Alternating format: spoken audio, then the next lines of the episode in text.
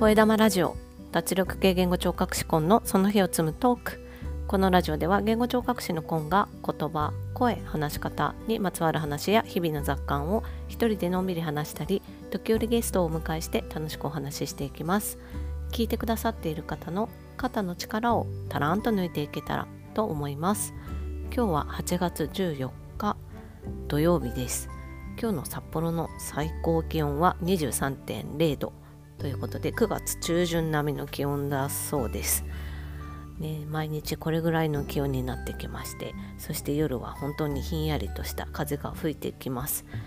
すっかり秋の入り口にいます。ってことを毎日言ってると思うんですけれどももう本当にね急に夏が終わってしまってなんかこう気持ち的にも脱力しちゃうななんて思ったりしています。恋玉ラジオは日替わりでテーマを変えてお話ししています。月曜日は声火曜日はビジネスに関すること水曜日は話、えっと、ブックレビュー。で木曜日が話し方。金曜日が雑談。土曜日が北海道や札幌に関すること。そして日曜日はお休みをいただいています。で今日土曜日なので北海道や札幌のお話をしようと思うんですけど今日は新千歳空港についてお話ししたいと思います。北海道に何度かいらっしゃった方そしてえっ、ー、とまあねコロナ禍になってもう1年半以上になるのかな？なのでしばらくね北海道に行き来するのが難しい方っていうのもねいらっしゃるかと思うんですがまあ新千歳空港ねこの10年ぐらいでもかなりリニューアルにリニューアルを重ねていて変化しています。そして観光でねあの道外から北海道へいらっしゃる方をお迎えするっていうところでかなり盛り上がってきているなと思っていたところでした。で本当にコロナ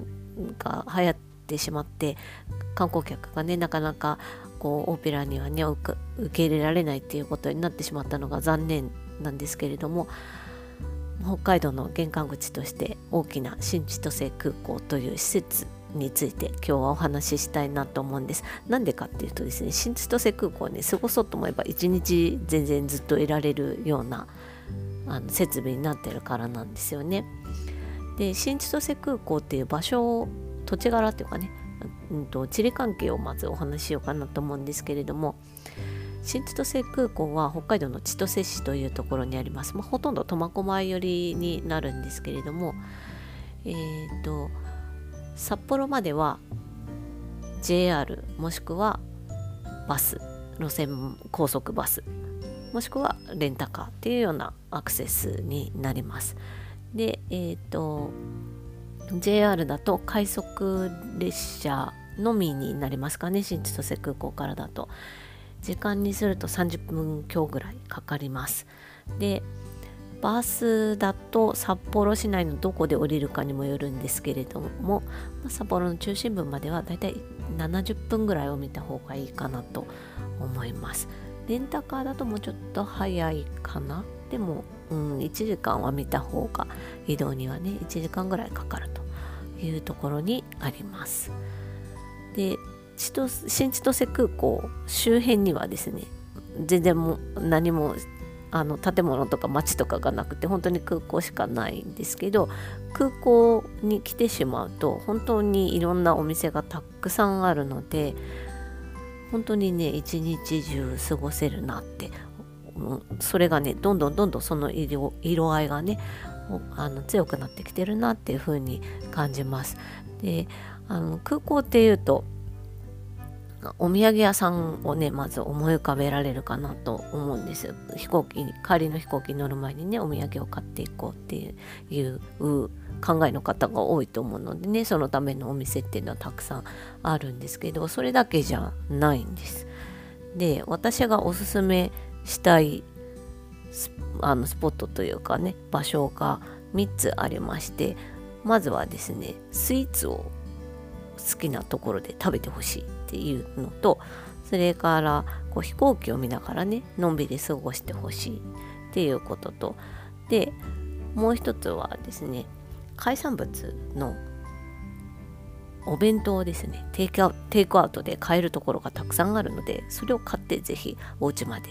飛行機に乗ってねお家まで帰っていただいてそしてお家に着いたら、まあ、お夕飯とかにね食べていただくっていうそこまでの旅の楽しみをね持っていただけるのにいいんじゃないかなって思っています。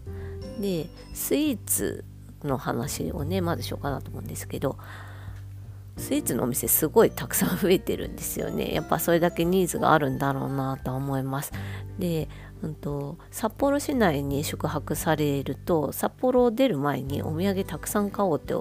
ね、あのお店空港じゃあんまりないからって思われて、まあ、荷物たくさん持たれて札幌を離れられるっていう方もね多いかなと思うんですけどあの空港で買った方がいいです本当に。1箇所空港っていう1箇所にかなりたくさんのお店がギュッと詰まっています。北海道のお店として有名なところでいくとルタオですとか、まあ、六花亭もちろんそれからロイズ北カロ木の戸屋龍月スナフルズっ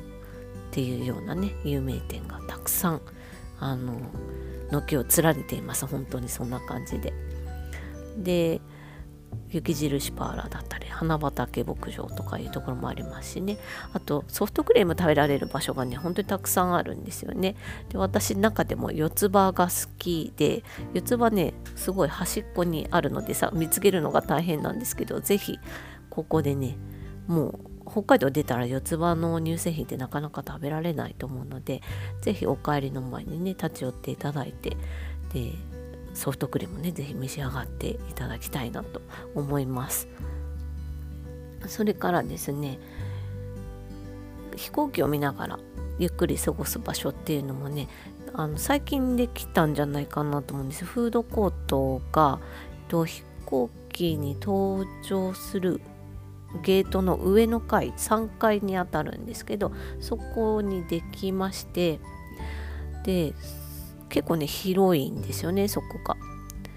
でそこでね食べられるものがまあまあ種類があって例えばジンギスカンが食べられるとかあと,、えーと、お寿司もあるしカレーもスープカレーではないんですけどカレーもあるということで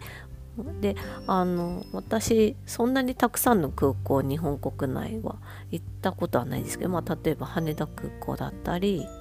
あとセントレア中部国際空港か福岡空港とかそういったところ何回か行ったことありますけどそれぞれの空港ってその飛行機がゆったり見られる場所ってなかったような記憶があるんですよね。間違ってたら。すいません。で千歳新千歳空港は本当にねあの結構横長にフードコートがあってで前面に窓ガラスがあってでちょっと段差になってたように思うんですけどなのでこうどの席に座っても飛行機が見られるようにね滑走路に向けて窓があるのですごくねゆったりとね飛行機を眺めてお食事だったり、まあ、あとちょっとしたね軽食とかコーヒーとかっていうのをね楽しんだりできるのであのぜひこの機会に新千歳空港いらっしゃったらそんな場所でね過ごしていただくのもね空港ならではでいいんじゃないかななんて思います。そして最後にですねあの海産物のお弁当をぜひあのテイクアウトで買っていから出たらいいんじゃないかなと思うんですけどこれもすごくたくさんお店があります。で北海道らしいイクラがあったりとかあとサーモンが乗ってたりとかウニがねウニはまあ時期によるかと思うんですけどウニが乗ってるお弁当があったりとかするのでもう本当にね目移りして私でも選びきれないなって思うぐらいのお店が本当にたくさんあるので時間をかけて選べるようにですねもう最終日は新千歳空港で過ごすっていうことにしてもいいんじゃないかなって思うんです飛行機の時間までね。でレストランもねすごいたくさんありますしあと他にも、えーと、新千歳空港は国内線のエリアと国際線のエリアに分かれててでそこを連絡橋でつなぐような形で接続されてるんですけどその連絡橋にあたる場所の上階3階になるんですけどそこにですねドラえもんのグッズが買えたりちょっとした遊ぶ場所があったりとかそれからキティちゃんのねものがちょっとあったりとかあとロイズのチョコレート工場があったりスターバックスもね確かあるんですよね。でそういったところでねあの時間が空いたら過ごすこともできますしあと温泉もありますし映画館もあるので時間が余ってもまだ過ごす場所はたくさんあります。なので是非ね北海道にいらっしゃる際はもし余裕持ってね時間を取れるんであれば最終日は新千歳空港でゆったり過ごし過ごしていろんなお土産をねゆっくり選んだりとかお帰りの際のねお家で